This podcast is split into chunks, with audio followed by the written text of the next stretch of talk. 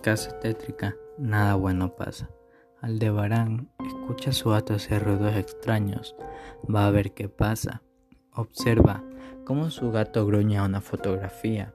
Se acerca y detenidamente ve que hay una carta. Abre el portarretratos, saca la carta que dice: Nunca limpies la sangre que hay debajo de la cama más antigua de la casa. Haciendo caso omiso, va a ver si es verdad. Va a su cama, se agacha y ve que si hay sangre. Se asusta un poco, pero igual procede a limpiarla.